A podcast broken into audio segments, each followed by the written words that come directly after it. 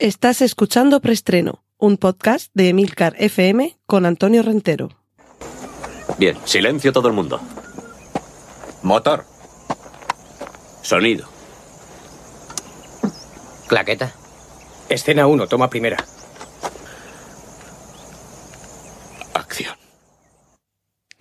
Saludos y bienvenidos una semana más a Preestreno, el podcast de Emilcar FM, donde os cuento las últimas noticias de cine y series de televisión. Recordad que en las notas del podcast están los enlaces a los contenidos audiovisuales que mencioné desde ahora, sabéis, trailers, carteles, fotografías y demás hierbas, así como el minuto en el que comienza cada una de las secciones que componen preestreno, como esta con la que llamamos que es la de avisos parroquiales. Cortinilla de estrella y... Y os voy a recordar que tenemos un podcast que se llama Vigilantes, aquí en Emilcar FM, en el que cada semana voy repasando eh, analizando, tratando de ayudar a comprender todos esos pequeños detalles que se nos pueden escapar en la serie Watchmen que emite la plataforma HBO. Los, los lunes es cuando, cuando se pone a disposición ya sabéis que hay dos formas de distribuir los capítulos de las series. A cholón, el binge watching o el atracón. O mm, normalmente se hace cada semana, hay un día fijado y realmente no me he parado a ver a partir de qué hora, si es todos los días eh, de las respectivas semanas a la misma hora. Pero bueno, lo cierto es que en este caso eh, HBO nos suministra Watchmen cada lunes y yo lo que hago es a lo largo de la tarde-noche verla, mm, ir tomando notas Voy grabando posteriormente un podcast en el que voy mencionando algunos aspectos que me han llamado la atención, intuyendo hacia dónde puede ir, recalcando algunos pequeños detalles que nos pueden pasar por alto y así tratar de comprender un poco mejor qué es lo que está sucediendo en esa serie. Os dejo el enlace en las notas del podcast, ya tenéis analizados los dos primeros capítulos y además hay un, los dos primeros episodios, hay también un episodio cero del podcast en el que trato de contextualizar un poquito qué es todo esto del universo Watchmen. Así que si tenéis interés, acompañadme, ya sabéis, cada lunes a las 11.55 como debe marcar el reloj de Watchmen. Cortinilla de estrella y... Y vamos ya con la sección dedicada a noticias, noticias así un poco en general. Os voy a dejar los enlaces de las dos noticias que voy a comentar ahora, porque creo que son lo suficientemente prolijas como para no detenerme ahora y estar aquí una hora de, rollo, simplemente apuntar que Disney Plus va a permitir lo que se conoce como descargas ilimitadas.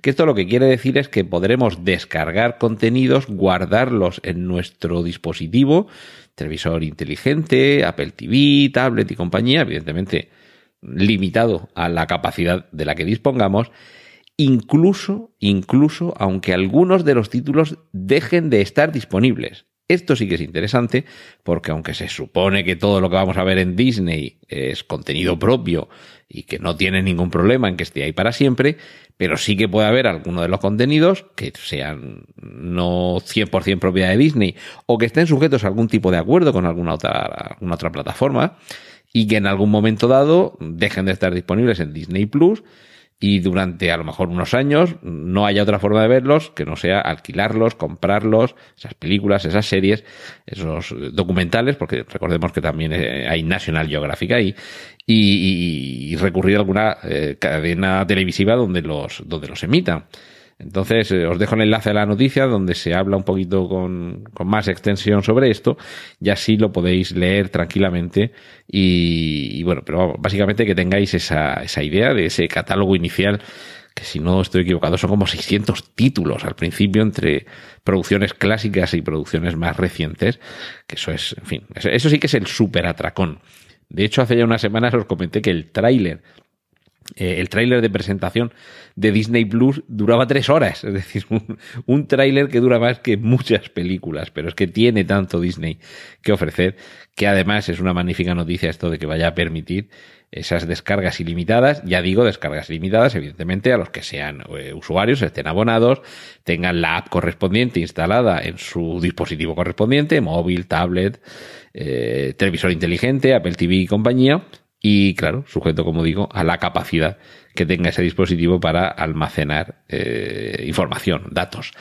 Y esto ya es todavía, todavía más amplio. Hay una, mm, una plataforma que es HBO Max que ha presentado recientemente mm, bueno, HBO ya lo conocéis, ya existe. De hecho, Watchmen se emite en HBO. Pero es que HBO tiene mucho más y por eso ha presentado HBO Max, una plataforma de contenidos online que, se ha presentado, yo creo que fue ayer, anoche o algo así.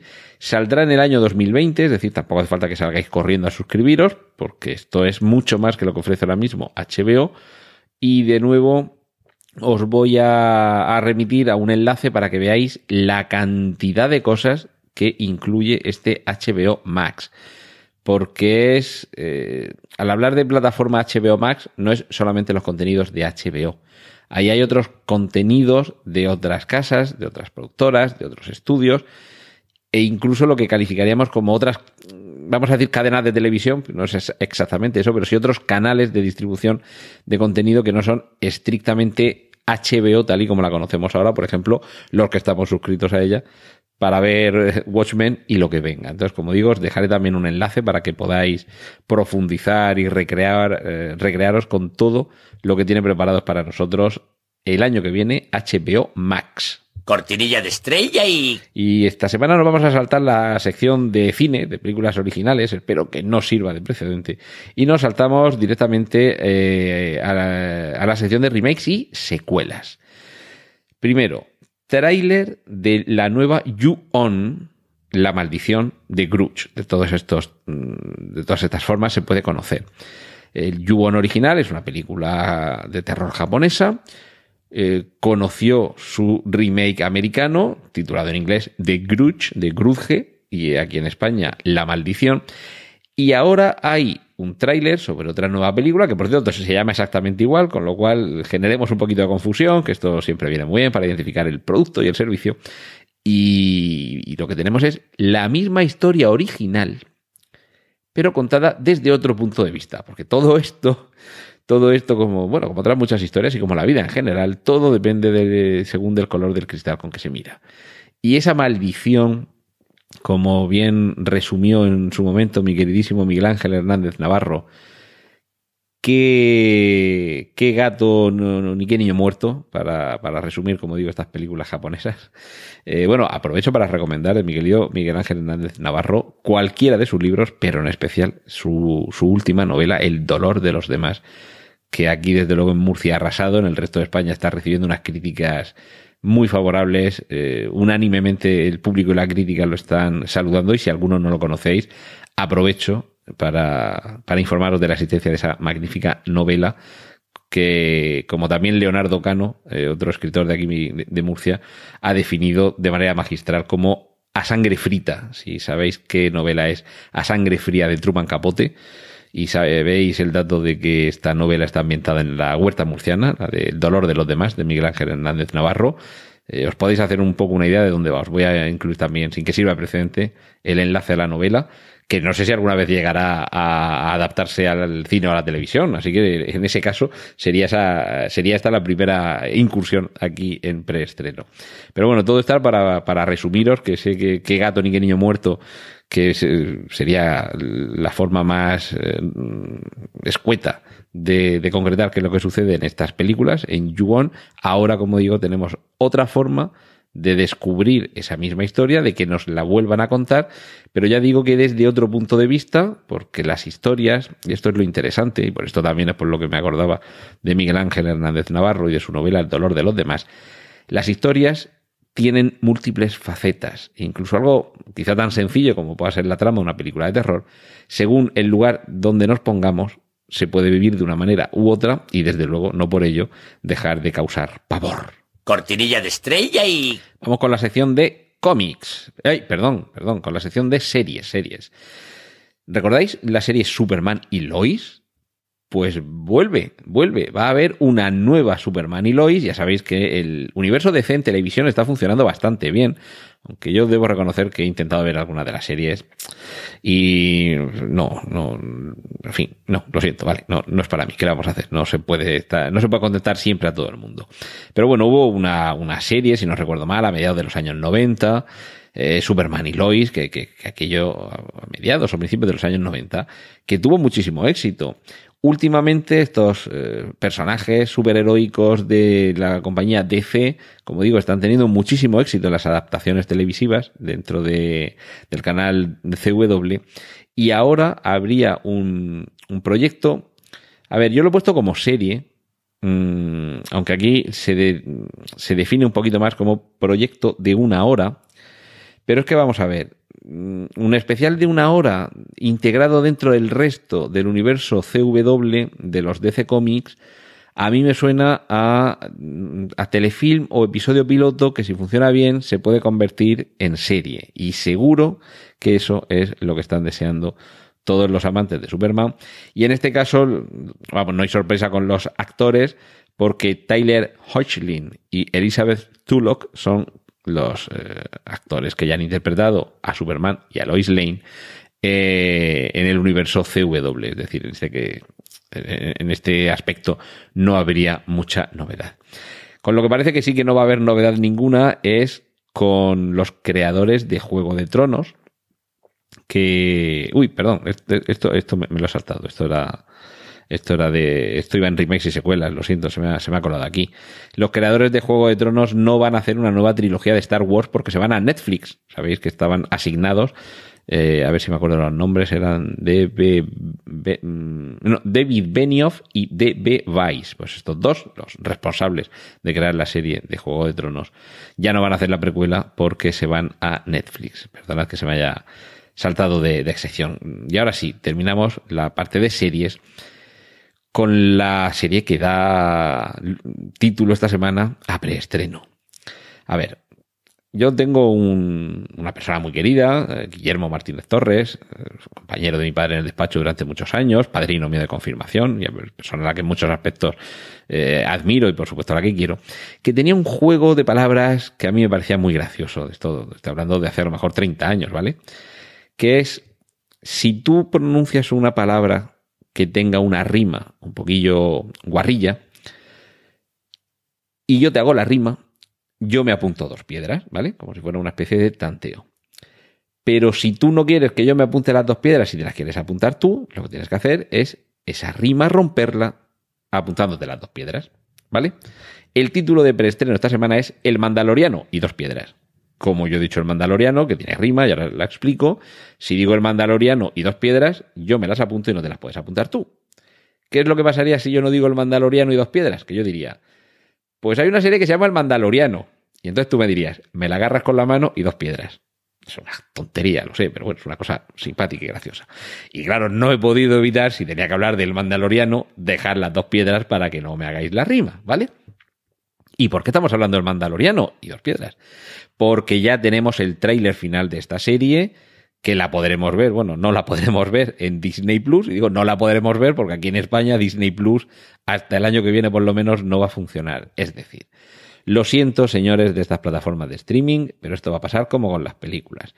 O se mentalizan ustedes de que los países desarrollados tienen que lanzar estas plataformas, al igual que lo harían con las series si ya funciona la plataforma, el mismo día para todo el mundo, o si no, la piratería va a seguir campando por sus respetos. Aquí en España se ha logrado bajar hasta una tasa misérrima la piratería de contenidos audiovisuales precisamente por esto, por la facilidad que da tantas y tantas plataformas de streaming para que podamos tener series, películas, documentales, dibujos animados, todo a nuestro alcance por cantidades de dinero irrisorias, sobre todo si, por ejemplo, en una familia se, se, puede compartir la misma cuenta con los distintos miembros de la familia. Eso, en fin, reparte mucho más eh, el, el, coste económico, pero además es que puedes elegir, no, no hay fidelización como había, y bueno, y sigue habiendo con las compañías telefónicas, es decir, están poniendo ahora Watchmen en HBO, pues yo me suscribo, vamos a olvidarnos de los meses de prueba, ¿de acuerdo? Yo me suscribo este mes de octubre y este mes de noviembre y no sé si hay también algún capítulo, creo que sí, eh, a principios del mes de diciembre, ¿vale? Bueno, pues he estado tres meses que me he gastado 25 euros en tres meses. Que yo quería ver esta serie, pero ah, bueno, he tenido disponible muchísimo más contenido, ¿de acuerdo? Pues bien, termina esa serie y no hay mucho más contenido en HBO que me interese. Vale, pues en noviembre también sale, no, perdón, sí, ahora en, no, en noviembre sale eh, vamos a imaginar que estuviera disponible aquí en España. Sale el Mandaloriano, de Mandalorian.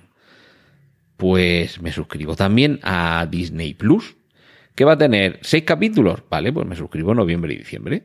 Y cuando terminen esos dos meses, de noviembre y diciembre en los que aparece esa serie, y, y en diciembre también termine Watchmen en HBO, pues ya para enero, mm, digo, bueno, vamos a ver ahora en enero en qué plataforma empieza, yo que sé, American Horror Story, o Juego de Tronos, la precuela, o, o lo que sea. Y me apunto a esa plataforma durante el mes o los dos meses, y cuando termine lo que me interesa, además aprovecho, mientras estoy en esta plataforma, echo un vistazo, veo alguna otra serie, veo alguna otra película, e incluso puedo decir, bueno, Breaking Bad, ¿vale? Eh, creo que era de AMC. Me apunto a, a AMC porque va a empezar, porque quiero ver El Camino, por ejemplo, que es una película. Bueno, ya la he visto. ¿Qué hago el resto del mes? Bueno, voy a revisar otra vez Breaking Bad.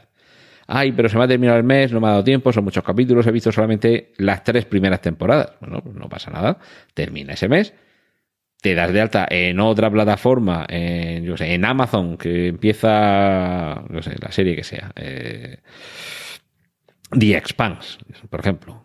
Mm, Veo la cuarta temporada de The Expanse y cuando termine, dentro de dos meses de verla, me vuelvo otra vez a inscribir a AMC y continúo por donde iba. Es decir, que todo esto, que, que nos ofrece un catálogo de posibilidades tan amplias, en casos como este de, de lo de Mandalorian, que en fin, la percha para contaros todo este rollo es que ya está el tráiler final y que queda nada, un par de semanas para que la serie ya se pueda ver en Disney Plus. Lo cierto es que va a haber a quien nos va a, a jorobar el no poder verlo porque todavía por diversas cuestiones que sería también muy prolijo explicar ahora, aquí en España no vamos a tener disponible Disney Plus por lo menos hasta el año que viene.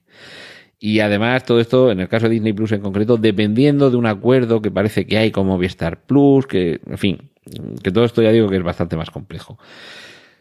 Nos vamos a poner los dientes largos con el tráiler de The Mandalorian. Eso es todo lo que pasa. Y me temo que va a haber mucho impaciente que va a tener que recurrir a la piratería, por desgracia, pudiendo hacer las cosas bien, pagando por los contenidos a quienes los han desarrollado para que continúen ofreciéndonos contenido de calidad, porque, en fin, estamos hablando de un producto como este que realmente los impacientes lo van a tener francamente mal.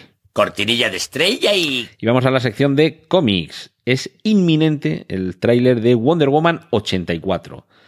Y cuando digo inminente es que ya estamos con las antesalas, aquello del rumor es la antesala de la noticia, pues tendremos que inventarnos un nombre nuevo para cuando lo que tenemos es la fecha en la que se pondrá a disposición del ansioso público el tráiler de Wonder Woman 1984. ¿Y cuándo va a ser?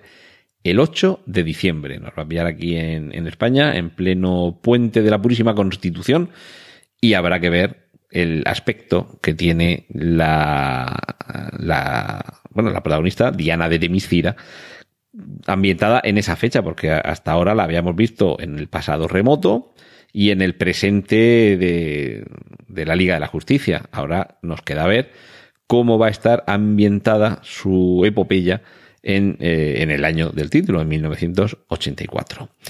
Eh, el universo cinematográfico Marvel ha tenido una desconexión muy triste con parte del universo televisivo Marvel.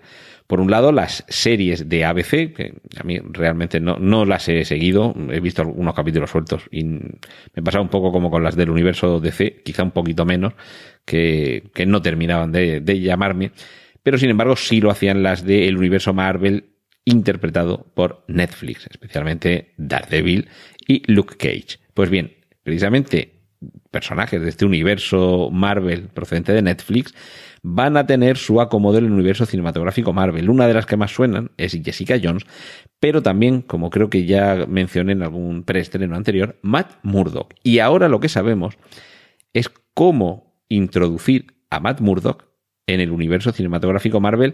Por cierto, y en principio, como dice el, el, rumor al que hemos tenido acceso, no con un actor nuevo, sino con Charlie Cox, el mismo actor que interpretaba a Matt Murdock barra Daredevil en la serie Daredevil de Netflix. ¿Cómo? Pues básicamente, si habéis visto Spider-Man lejos de casa y habéis visto cómo termina, sabéis que se abre ante Peter Parker, perdón, ante Peter Parker un, un conflicto más que interesante.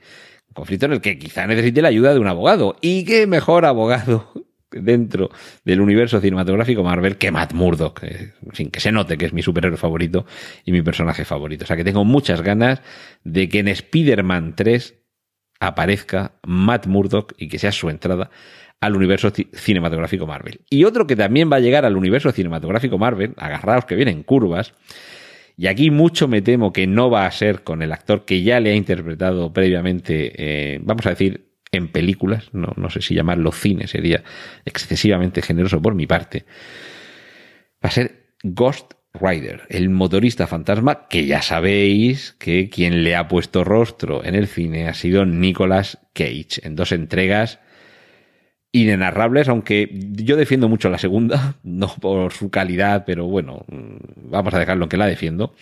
Y, de momento el rumor es ese, que llegará al universo cinematográfico Marvel, probablemente dentro de la parte más oscura, la que tiene que ver con el Doctor Extraño. Y, ya, eso sí, yo creo que el actor no dice nada el rumor, pero me extrañaría, me extrañaría muchísimo que el actor fuese también Nicolas Cage. Cortinilla de estrella y... Y vamos terminando sección adaptaciones. Ya tenemos fecha de rodaje y primeros detalles de Animales Fantásticos 3. A ver, porque tengo por aquí apuntada la fecha de inicio de rodaje, que es principio de 2020. Eh, en fin, inicialmente, en julio de este año, es cuando iba a haber comenzado el rodaje. Se pospuso para otoño y ahora se dice que principio de 2020. En fin, no es una fecha muy concreta, pero es una fecha para la que tampoco queda demasiado tiempo, con lo cual si este rumor no llegara a ser antesala de la noticia, sino que si fuera antesala de nada, tampoco vamos a tardar mucho en descubrirlo. Y dos, dos últimas noticias. HBO eh, cancela la precuela de Juego de Tronos. Esto seguramente habrá muchos. Eh, bueno, es esta precuela en la que, entre otros, en el reparto estaba Naomi Watts, es decir, eh, que, que, contaba con un, con un reparto importante, estaba también Miranda Richardson y demás. Y de momento, esta precuela en concreto ha sido cancelada, aunque hay otra precuela, que esa sí que se mantiene en, en desarrollo. A ver, creo que para que apuntado sería. Sí, esta segunda precuela, que sí estaría aún en desarrollo, es la que estaría ambientada en el reinado de los Targaryen. Así que todavía nos queda ahí un hálito de esperanza. Y finalizo con la noticia quizá más increíble de los últimos tiempos, pero ya sabéis que en esta sección de adaptaciones de vez en cuando suceden estas cosas. Va a haber una serie de televisión sobre la...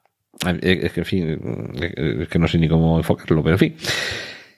Serie de televisión sobre la creación de la aplicación Uber estoy a rizar el rizo. Esto hemos tenido de vez en cuando algunas adaptaciones peculiares, pero esta, que es cómo se desarrolló una aplicación de un servicio de automóviles compartidos, eh, será seguramente una de las eh, adaptaciones más peculiares ya.